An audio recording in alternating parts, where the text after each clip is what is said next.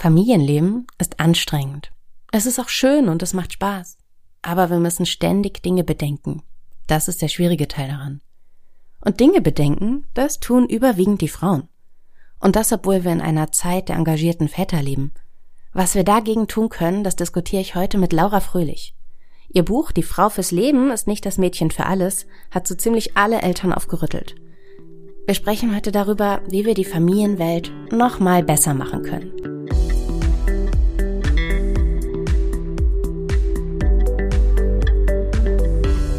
Laura? Ja? Wie war dein Morgen? Der war heute Morgen tatsächlich etwas stressig, weil mein Mann krank ist. Das heißt, ich habe jetzt hier heute alles übernommen, war dementsprechend in Action, aber es ist alles gut gegangen. Deshalb, ja, der Morgen doch, es hat alles geklappt. Gott sei Dank. Ach, schön. Ja, das, man ist dann immer gleich so ein bisschen alleine mit einer, einer Person mehr zu versorgen. Ja, genau. Und sonst? Du bist ja die Expertin fürs Organisieren. Habt ihr euch gut organisiert? Ja, tatsächlich. Wir machen ja immer unser sonntägliches Küchenmeeting und da ich gerade auch beruflich viel unterwegs bin, ist es umso wichtiger. Das heißt, wir sind eigentlich ganz gut organisiert, was aber natürlich nicht bedeutet, dass wir immer alles im Griff haben oder uns darüber nie streiten, wer was macht. Aber ich würde sagen, insgesamt haben wir da unseren Weg gefunden. Mhm. Boah, zwei total spannende Punkte drin. Nach dem Küchenmeeting frage ich dich gleich, aber auch ich halte uns eigentlich für gut organisiert, aber man rutscht immer wieder so ein bisschen raus. Es ist nie ein stabiler Zustand, sondern man kommt immer wieder so an den Punkt, dass man sagen muss, wir reden noch mal und schauen noch mal. Das ist bei euch dann ähnlich, ne? Das ist bei uns ganz genauso. Und das liegt einfach auch daran, dass wir ja, so pauschal gesagt, als Frauen und Männer sehr unterschiedlich sozialisiert und erzogen werden. Ja. Und ich äh, stimme dir zu, auch bei uns kippt es ab und zu und ich merke wieder, dass ich die Zügel in der Hand habe und mehr Dinge im Kopf habe. Aber das Gute ist, wenn man dann darüber reden kann und dann wieder so ein bisschen gerade rücken kann, denn schnell entsteht sonst wieder diese Mental Load Falle. Und mhm. ähm, genau, da braucht man einfach ein paar Werkzeuge, um da immer wieder rauszukommen. Es ist tatsächlich immer wieder Arbeit. Ja, schon, ne? Und ich habe auch so den Eindruck, es funktioniert dann sehr gut, wenn man so ein bisschen professionell rangeht. Du hast gerade das Stichwort Küchenmeeting gesagt. Was ist ein Küchenmeeting? Ein Küchenmeeting ist ein Treffen. Immer sonntags machen wir das und das empfehle ich auch in meinen Workshops und Vorträgen. Paaren, die zusammenleben. Das heißt, man setzt sich sonntags zusammen und bespricht die kommende Woche mit all ihren Terminen und Aufgaben, mit den stressigen ja, Momenten und ähm, ja, versucht auch dann Pausen einzuplanen oder auch mal Zeit für sich. Denn wenn wir das eben nicht machen, weil du gerade das auch angesprochen hast, und wenn wir alles so laufen lassen, funktioniert es eben oft nicht, dass wir zum einen Pausen einplanen, dass wir uns die Aufgaben so aufteilen, dass es sich gut anfühlt und dass wir eben alle gleichermaßen die Dinge auf dem Schirm haben. Ja, das Gefühl kenne ich total gut. Gerade das Thema Pausen finde ich so wichtig. Wir haben irgendwann das war nach, nach der Elternzeit schon. Da war meine Tochter schon in der Kita. Da haben wir mal eine ganze Zeit lang es so gemacht, dass jeder jeden Tag eine Stunde für sich sich genommen hat. Und wir haben es so gemacht, dass die Person, die sich das nicht selbst genommen hat, zahlen musste. Super und das hat Idee. sehr gut funktioniert, weil es nicht mehr darum ging, etwas zu gewähren, sondern es sich zu nehmen. Und das war mir so wichtig, die eigene, so die Eigenverantwortung. Isabel, da sagst du sowas Wichtiges, denn im Alltag geht genau das unter. Und wenn wir jetzt auch von Mental Load sprechen, dann ist unser Gehirn einfach ständig in Aktion. Wir denken und organisieren und managen den ganzen Tag. Und wir brauchen ganz dringend, unser Gehirn braucht ganz dringend einfach auch mal eine Pause. Und in diesem stressigen. Alltag mit den viel zu langen To-Do-Listen knapsen wir dann eher an unserer eigenen Zeit, in der wir vielleicht sonst eigentlich mal einen Kaffee getrunken hätten, ein Buch gelesen oder joggen gegangen. Und das ist ganz, ganz problematisch für uns alle. Und gerade so in heterosexuellen Beziehungen haben ganz besonders Frauen Schwierigkeiten, sich diese Zeit zu nehmen. Und dadurch verstärkt sich dann oft die Belastung bei Frauen oder bei Müttern nochmal ganz intensiv. Ja. Du hast es eben schon angedeutet, das hängt in der Sozialisierung. Erzähl mal, was da passiert. Warum machen wir das? Wir machen das ja selber mit uns. Warum machen wir das? Ja, es beginnt eigentlich schon, wenn wir äh, Mädchen sind, wenn wir kleine Mädchen sind. Also es ist doch noch mal sehr extrem, wie schnell wir in der Schublade männlich-weiblich drinstecken. Ne? Es fängt schon an, wenn ähm, Eltern ein Kind bekommen, was wird es denn? Wichtigste Frage. Dann geht's los mit dem ähm, Gender Marketing. Also Mädchen sollen bitte die rosanen Spielsachen kriegen und Jungs die blauen oder aber es wird schon so in die Richtung Mädchen bekommen die Puppen. Da wird ihnen von Anfang an diese Fürsorglichkeit sozusagen in die Schuhe geschoben. Jungs werden eher dazu angeregt zu konstruieren. Da hat auch der Spielwarenhersteller Lego eine interessante Studie zu ähm, veröffentlicht, dass Eltern natürlich ganz unbewusst da auch Jungs in eine ganz andere Richtung hin fördern. Und dann kennen wir vielleicht auch dieses, dass wir zu einem kleinen Mädchen eher sagen, mal doch der Oma ein Bild oder äh, vertrag dich mal wieder mit deinem Bruder. Und ähm, das erwarten wir weniger von Jungs. Und so nimmt etwas seinen Lauf, was dann auch im Teenie-Alter und später im jungen Erwachsenenalter auch nochmal verstärkt wird. Ich sage nur Stichwort in Mädchenzeitschriften irgendwie fünf Punkte, wie du die Beziehung zu deinem Freund irgendwie äh, stabil führst und da müssen dann ja, schon Mädchen schlimm. irgendwie Beziehungen führen. Und eine Sache Beziehungsarbeit Beziehungsarbeit auch. genau. Emotionale Arbeit ähm, das ordnen ordnen wir einfach Frauen zu oder Mädchen schon. Und so sind wir darin super kompetent und das ist natürlich auch eine Superkraft aber sie führt eben auch schnell zu einer Belastung. Und das Wichtige ist Jungs und Männer können das genauso. Wir müssen es von ihnen erwarten und es ihnen auch zutrauen. Aber das machen wir noch nicht genug. Und so haben wir dann oft diese Beziehung, in der die Frau in diesen ganzen sozialen Bereichen kompetenter scheint, besser organisiert, Geschenke, Grußkarten und so weiter auf dem Schirm hat und Männer da so ein bisschen hilflos sind. Und dann sind wir ja. da, äh, wo wir eigentlich nie sein wollen und die Beziehung ist nicht mehr so gleichberechtigt, wie wir sie uns gewünscht haben. Ja, ich habe so viel genickt, während du gesprochen hast. Du hast am Schluss auch das Thema Hilflosigkeit angesprochen. Mhm. Ich glaube, das Gefühl kennt so jede Frau. Warum, warum kann er das jetzt nicht? Und bei mir ist es aber ganz spannend in der Beziehung, weil ich in der Schwangerschaft sehr lange ähm, flach gelegen habe und mhm. das so, so viel geformt hat. Einfach ja. weil ich konnte ja nichts machen. Ich konnte nicht einkaufen, ich konnte nicht sauber machen, ich konnte die Küche nicht betreten. Und das hat sehr, sehr viel bei uns auf so eine bestimmte Schiene gesetzt, wo ich mich immer frage, trotz guten Willens, wäre das eigentlich ohne Krankheit passiert? Möglicherweise nicht, weil alle so aus ihrer eigenen Sozialisierung heraus in ihr Leben gehen und immer schon auf einer bestimmten Schiene sind und da sehr schwer runterkommen. Ganz genau, das ist total richtig. Und ja, du, du kennst ja auch dieses Gefühl, als Frau so verantwortlich zu sein für diese zwischenmenschlichen Dinge. Und ganz mhm. oft, wenn Frauen dann Mutter werden, dann, dann nimmt es nochmal ganz stark ähm, weiter seinen Gang, denn selbst wenn wir sagen, wir teilen uns die Fürsorgearbeit und die Kinderbetreuung, dann kommen von außen Kommentare, die uns dann manchmal so wieder in Spur bringen sollen. Also von wegen, was, du ja. gehst als Mutter wieder so früh erwerbstätig arbeiten oder äh, was macht denn deine Familie ohne dich? Du bist das ganze Wochenende ja. unterwegs. Wie geht denn das? So als könnte der Partner das alles nicht leisten und dann ähm, fällt es natürlich schwer, wieder den ursprünglichen Weg zu gehen, sondern das schlechte Gewissen wird immer stärker und dann überlegen sich Frauen schnell nach, ich komme wohl meiner Fürsorgearbeit nicht so nach, wie es andere von mir erwarten und nehmen sich dann wieder zurück. Also wir sind so stark auch von außen wieder geprägt und so stark auch teilweise unter Druck, Stichwort Schwiegermutter, eigene Mutter, die noch in anderen ähm, Rollenbildern aufgewachsen sind. Und das ist gar nicht so einfach, sich davon abzugrenzen wir sind schon auch eine Generation, die einen anderen Weg gegangen ist und dadurch eigentlich ja nicht so lebt, wie sie es als normal gelernt hat. Ja, das trifft vor allem auf ähm, Westdeutschland zu. Also mhm. in der ehemaligen DDR waren ja auch die Frauen erwerbstätig, was nicht unbedingt bedeutet, soweit ähm, ich das beurteilen kann nach, nach den Forschungsberichten, die ich gelesen habe, der Mental Load lag trotzdem oft bei den Frauen. Also die mussten äh, sozusagen die Familienorganisation den Haushalt so noch nebenher machen, aber sie waren berufstätig, also erwerbstätig und finanziell auch nicht so stark abhängig. Und man kann mhm. wirklich auch sagen, dass sich dort Männer und Frauen die Hausarbeit und die Kinderbetreuung gleichberechtigter aufgeteilt haben. Und mit der Wende passierte das, was in, im Westen Deutschlands sowieso schon üblicher war. Da wurde dann wieder stärker ähm, sortiert in Erwerbsarbeit gleich Männersache, Hausarbeit gleich Frauensache. Genau. Und obwohl, wie du gerade gesagt hast, wir leben heute anders, ist es aber manchmal so, dass wir Frauen das Gefühl haben, okay, äh, wir müssen trotzdem wir aber jetzt mittlerweile auch erwerbstätig sind,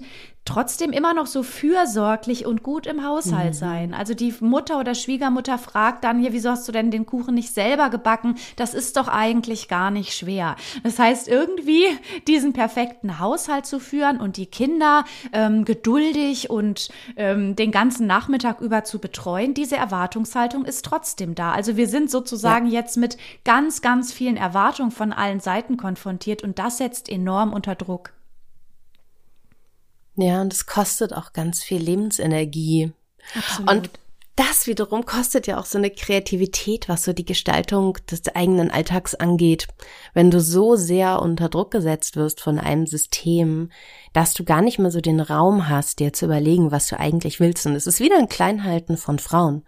Ne, so, du hast eben schon gesagt, als kleine Mädchen sollen sie die Oma in den Arm nehmen, eine Karte schreiben, sich entschuldigen. Mhm. Also auch so dieses, es ist so ein Aberziehen von individueller Freiheit und von Gestaltungs, einfach von so gestaltenden Handlungen. Und Isabel, das ist gut, dass du das ansprichst, denn mir ist dieser Punkt ganz, ganz wichtig. Wir brauchen Frauen im Bereich Wissenschaft, Kunst, Politik. Wir brauchen Frauen überall, denn es gibt ähm, ganz viele Studien auch darüber, dass alle Teams, je diverser sie sind, erfolgreicher sind in dem, was sie tun. Jetzt auch ja. als Beispiel, wir brauchen ganz dringend mehr Frauen in der Politik, denn tatsächlich, wenn Frauen mit am Verhandlungstisch sitzen, ist Frieden wahrscheinlicher. Das hat die Carolina Criado Perez in ihrem Buch Unsichtbare Frauen auch nochmal beschrieben. Mhm. Und aber was du auch gerade sagtest, dieser kreative Prozess, jetzt ob das wirklich auch in, in der öffentlichen Kunst ist oder in der Literatur, aber vielleicht auch ganz im Kleinen, unserer, unser Hobby, also ob das jetzt Seidenmalerei, Bücher schreiben oder sonstige Form von Kunst ist. Wir brauchen diesen kreativen Ausdruck, um uns selbst kennenzulernen. Und dieser ja. kreative Ausdruck wird uns genommen, indem wir einfach den ganzen Tag so gestresst sind und unseren To-Do-Listen hinterherhetzen, sodass wir durch zum Beispiel Kunst und Co. oder sei es Sport gar nicht mehr dazu kommen zu sagen, okay, wer bin ich? Was möchte ich? Was sind meine Wünsche und Ziele? Und das finde ich so traurig manchmal, dass Frauen da diese dieser Raum fehlt, um kreativ tätig zu werden. Und letztendlich müssen wir uns auch fragen, wie wäre denn die zum Beispiel die Literatur der letzten 200 Jahre gewesen, wenn nicht Frauen zu Hause Kinder betreut und den Haushalt ja. gemacht hätten? Dann hätten wir vielleicht heute eine ganz andere Weltliteratur. Aber das war oft gar nicht möglich. Und das finde ich unglaublich bitter. Und ich habe Literaturwissenschaften studiert und ich denke mir, wie sähe die Literaturgeschichte heute aus, hätten wir nicht dieses patriarchale System? Ja, ganz tolles Buch dazu ist Female Choice. Hast du es gelesen? Ja, ich bin ich absolut begeistert gewesen. Das ja. war total ähm, augenöffnend und ich binde diese ähm, diese Themen auch oft in meine Vorträge mit ein, weil eigentlich so 10.000 Jahre zurück die Sesshaftwerdung des Menschen da nahm und das hat die Maike Stoverock so gut beschrieben. Also im Prinzip da nahm das Unheil seinen Lauf. Und da sehen wir auch noch mal, dass wir manchmal zwar heute denken, wieso sitze ich hier mit den To-Do-Listen und habe alles auf dem Schirm und mein Partner nicht, dass diese Begründung wirklich auch ganz tief liegt. Und wir müssen diese Wurzeln erkennen, um dann im Prinzip auch das Problem langfristig zu lösen. Und auch wirklich erkennen und akzeptieren. Ich glaube, es ist schwer, es zu akzeptieren, dass es ein gesteuerter Prozess ist, dass dieses Ungleichverhältnis oder die ungleiche Wahrnehmung von Männern und Frauen etwas ist, das sich Männer vor langer Zeit ausgedacht haben, das so geformt wurde. Ja. Und dass wir jetzt gerade nach und nach beiseite räumen, aber auch noch nicht beiseite geräumt haben. Das sind sehr unbequeme Wahrheiten, die wir aber brauchen, um das Leben schöner zu machen. Wir haben ja nur dieses eine, ne? Wenn wir frei leben wollen, dann jetzt. Ja, das, Isabel, das hast du so schön formuliert. Und ähm, ich finde aber auch manchmal ist es etwas erleichternd, wenn wir jetzt mal so in diesen typischen Alltag reingehen. Ein Paar streitet sich über Mental Load, wer denkt an was und warum kümmert er sich nicht und warum hat sie alles auf dem Schirm oder auch mal andersrum. Das ist ja nicht immer unbedingt so verteilt. Ähm, dann tut's auch gut zu wissen, okay, wir sind nicht individuell schuld. Also mein Partner, er hat nicht ganz bewusst diese Verantwortung abgegeben oder ich mache das nicht, weil ich irgendwie äh, Kontrolle nicht abgeben kann, sondern wir sind da einfach hineingeraten, weil dieses System es kaum anders zulässt. Also es kostet so viel Kraft und Reflexionswillen, um das zu verstehen. Das heißt, diese Kraft bringen wir oft nicht auf und so landen wir, so wie wir schon anfangs gesagt haben, oft doch noch in diesen ja etwas unausgewogenen Beziehungen, fragen uns wieso, aber wenn wir wissen, wir sind daran nicht schuld, können wir eben die Probleme erkennen und dann unsere eigenen Wege gehen, um uns daraus zu befreien. Das ist, finde ich, auch ein ganz positiver Gedanke daran. Ja, das stimmt. Das ist ja, wie du sagst, es ist befreiend. Du hast ein Buch dazu geschrieben und ich auch. Und du ja. hast mir eine E-Mail geschickt und ich dachte so, okay, wow. Ich saß schon auf dem Sofa, der hast du, glaube ich, relativ spät am Tag geschrieben, dachte so, okay, wow, wir haben was total Verwandtes gemacht und die Bücher mhm. sind am gleichen Tag erschienen. Die sind beide am 26. April erschienen. Deins ist das Workbook zu Die Frau fürs Leben ist nicht das Mädchen für alles. Meins ist das Elternzeitbuch. Also unterschiedliche Zeiträume. Mein Buch findet wirklich so in den ersten zwölf bis 18 Lebensmonaten statt, wo ich einfach mal schaue, was können, kann das Elternteil, das in Elternzeit ist, eigentlich tun, um Raum für sich zu finden ein bisschen auch ein Zeitmanagementbuch, ein Organisationsbuch, aber auch ganz klar ein Partnerschaftsbuch. Dein Buch ist das Workbook zu dem Buch, das glaube ich viele schon kennen. Wenn nicht, lest es bitte. Es ist fantastisch, wo wir lernen, wie wir das in der Partnerschaft dauerhaft ganz anders aufstellen können. Also was lernen wir denn jetzt?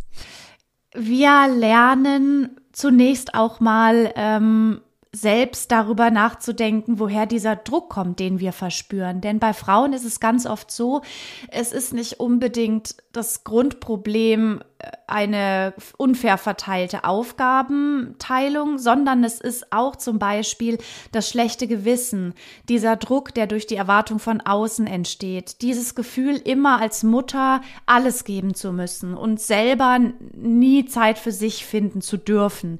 Und ich habe versucht, ihr dieses Workbook auch zu schreiben, zum Beispiel für alleinerziehende Mütter, die da oft sagen, ja gut, fair verteilte Aufgaben, das kommt für mich nicht in Frage, aber gibt es denn noch andere Möglichkeiten, die die, ja, die für mich wichtig sind. Und deshalb geht es zum Beispiel darum, mal zu sagen, welche Mutter möchte ich denn sein? Also, äh, ich kann nicht alles, äh, ich kann nicht alle Erwartungen erfüllen. Was passt denn zu mir? Also, wir versuchen so ein Mutterbild zu formen, das wirklich zu einer individuellen Person passt, fernab von diesen Erwartungen oder Nein sagen zu lernen. Es geht auch darum zu gucken, diese ganzen Grübelgeister, die uns verfolgen und diese Schuldgefühle, wie man damit arbeiten kann, um dann im Prinzip im nächsten Schritt eine Familienorganisation aufzubauen, also ein System, entweder wenn ich keinen Partner oder keine Partnerin habe, alleine und aber dann, wenn ich in einer Partnerschaft lebe, auch gemeinsam, weil dieses Organisationssystem sollte man auf jeden Fall gemeinsam aufbauen. Es reicht natürlich nicht, ja. wenn eine Person das gut kann. Und dann im Prinzip aber nochmal, um darauf zurückzukommen, die Alleinerziehenden, wie baue ich mir ein Netzwerk? Wie schaffe ich es wirklich, um Hilfe zu bitten? Denn was hier nochmal ganz wichtig ist, diese Kleinfamilie, die raubt uns ja allen den Nerv und wir glauben immer, wir müssen es alleine schaffen, zu zweit oder sogar ganz alleine. Das klappt einfach nicht. Es ist, es sind sind viel zu wenig Menschen für die Bedürfnisse von Kindern. Wir brauchen dieses Netzwerk und da auch Eltern zu ermutigen. Ihr braucht Unterstützung. Das ist völlig normal. Es ist eher nicht normal, wenn man das ganz alleine schafft. Das schafft man, glaube ich, sowieso nur, wenn man entsprechende Dienstleistungen in Anspruch nimmt oder einfach ein großes Netzwerk hat. Haben aber viele nicht. Insofern, was gibt es da für Möglichkeiten? Und ich möchte aber auch noch mal auf dein Buch zu sprechen kommen, Isabel. Es ist so so wichtig, gleich von Anfang an sich Gedanken zu machen darüber, wie wollen wir Arbeit aufteilen. Insofern dein Buch setzt genau da an, wo es wichtig ist und es spricht vor allem Eltern an und nicht nur Mütter. Denn was ich mal ganz schwierig finde, ist sozusagen so Mütter, ähm, ihr habt eine große Belastung und jetzt erklären wir euch, was ihr alles tun müsst, um da wieder rauszukommen. Dann denken die sich schon, okay, jetzt muss ich schon wieder etwas tun. Also im besten ja, ne? Fall Stimmt. fängt man sofort gemeinsam an und deshalb finde ich es ganz spitze, dass dein Buch eben genau dort schon ansetzt bin ich sehr für kritisiert worden für diesen Ansatz. Danke, Wieso? dass du das sagst. Echt? Weil mir gesagt wurde, das sei ein Frauenthema und eben auch ein Thema, wo man Männer härter, härter anfassen muss. Mm, was ich, was ich grundsätzlich gar nicht ablehne. Ich glaube aber, dass in der Generation, in der wir jetzt sind, also durchaus nochmal jünger und dadurch auch mit etwas besseren Vorbedingungen, nämlich Männer, die grundsätzlich wollen, zu einem sehr großen Teil, da ist das nochmal was anderes. Nicht, weil ich sagen will, das muss man jetzt alles ganz lieb und sanft regeln, sondern weil ich einfach denke, das kriegt man auch gemeinsam in diesem Teamgedanken hin. Ne? Du hast am Anfang ja auch so, so darauf abgestellt, dass organisiert man, da, wir machen ein Küchenmeeting, also so ein bisschen auch die Jobskills in der Familie anwenden. Mhm. Und so sehe ich das auch. Und das ist auch das, was ich bei mir erlebe, was ich auch in anderen Familien erlebe, wenn ich so bei meinen Freundinnen und Nachbarinnen zuhöre, das wird relativ professionell gelöst und dann eben auch mit mit den Männern. Isabel, Aber hast du nicht manchmal du ja, zuerst. entschuldige, sag du. Hast du manchmal beim Schreiben das Gefühl gehabt, oh, ich löse gerade einen wahnsinnigen Streit aus mit diesem Kapitel? Naja, ich weiß schon, dass mein Buch zum einen unbequem für Männer ist und tatsächlich mhm. habe ich mhm. doch die ein oder andere Rückmeldung bekommen, dass dieses Buch auch Fragen aufgeworfen hat. Ich habe sogar mal gehört, dass, dass nach diesem Buch irgendwie eine Trennung anstand, aber das liegt ja natürlich dann nicht am Buch, sondern eher daran, dass schon vorher was im Argen lag. Absolut. Und es ist, glaube ich, ganz wichtig, diese Themen zu besprechen, weil wenn wir uns damit nicht konfrontieren, dann gibt es Eltern, die wirklich in der den Burnout bekommen, die sich richtig immer mehr streiten und aber gar nicht genau wissen, warum. Und was mich jetzt aber noch mal gerade echt mega schockiert hat, dieses, dass du für diesen Ansatz angefeindet wurdest und das Thema Männer härter anfassen. Also ich arbeite so viel mittlerweile mit Eltern zusammen, also nicht nur mit Müttern, weil ich finde, der Ansatz, das Thema Mental Load und alles ist, das darf nicht ein Frauenthema bleiben. Wir müssen das mit Männern besprechen. Wir müssen die Kommunikation mit Männern suchen. Darum will ich für meinen Podcast eigentlich vor allem auch Männer einladen. Denn was wir Frauen machen, wir reden darüber. Wir wissen genau, wie es ist. Und wir verstehen uns alle so und denken, ja, genau, das ist das Problem. Aber wir kommen nicht weiter, wenn wir uns nämlich unter uns weiter damit beschäftigen. Wir müssen dieses Thema zu den Männern bringen, aber nicht aggressiv, Trotzdem natürlich mit der Erwartung, Männer, es ist jetzt Schluss. Ihr sollt euch bitte mit diesem Thema beschäftigen und konfrontieren. Wir wollen, dass ihr euch damit beschäftigt. Es ist auch euer Thema, denn auch ihr leidet unter Konflikten. Was aber passiert, wenn wir die Männer jetzt hart rannehmen, in Anführungszeichen? Ähm, in genau diesen Diskussionen rund um Mental Load. Ich habe viele Männer in meinen Vorträgen. Wenn ich dann sage, Männer, das Problem seid einfach ihr, was machen die dann? Die machen zu die und sagen. Die verteidigen sich. Die verteidigen sich. Und dann kommen wir genau in diese Vorwurfsspirale. Denn tatsächlich ist es auch manchmal schwierig, mehr Verantwortung zu übernehmen, wenn da eine Mutter ist, die sehr unter Druck steht und ganz große Angst hat, loszulassen. Das heißt, ich bin auch mit Männern in Kontakt, die sagen, ich möchte gern, aber wir stecken echt schon ganz tief in der Falle und kommen nicht so richtig raus.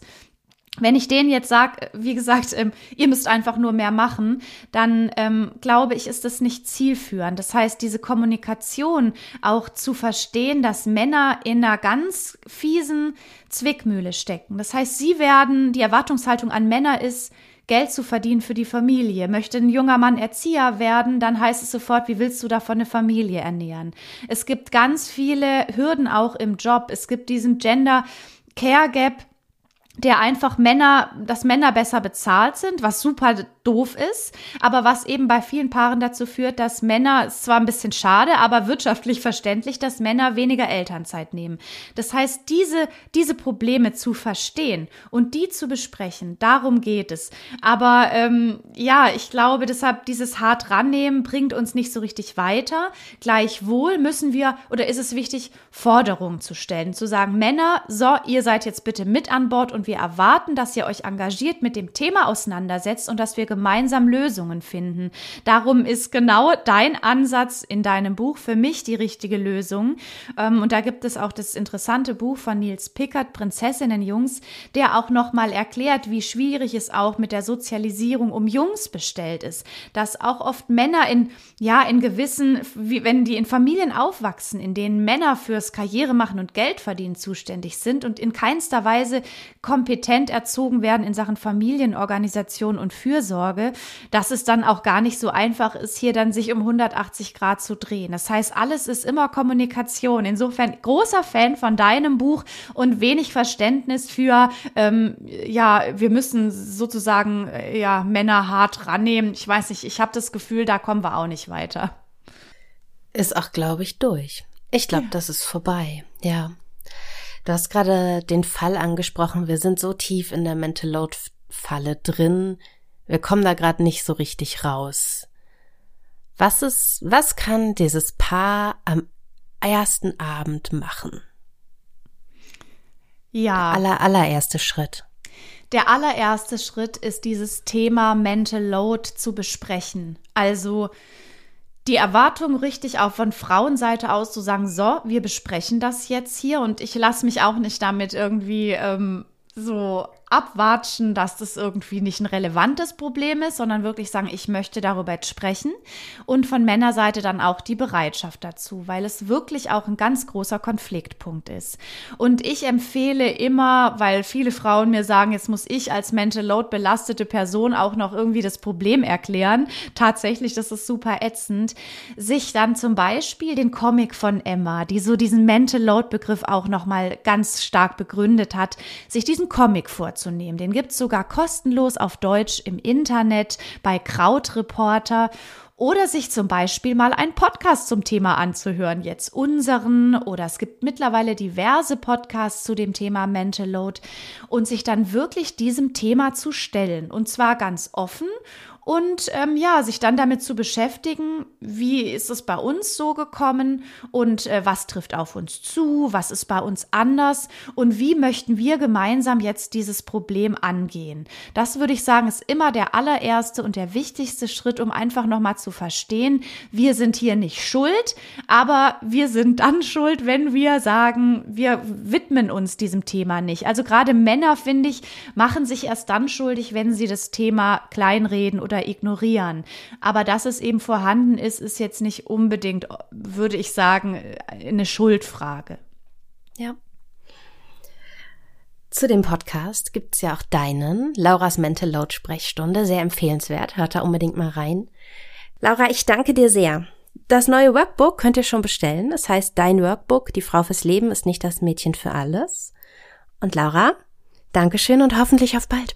Sehr gerne, Isabel. Es war schön hier zu sein und ich finde deinen Buchansatz richtig, richtig gut. Das ist die Lösung. Wir müssen uns da einfach von Anfang an gemeinsam dem Thema stellen. Insofern freue ich mich und ich hoffe, dass es ganz viele Eltern lesen und daraus dann äh, einfach nicht so schnell in diese Mental Load Falle treten.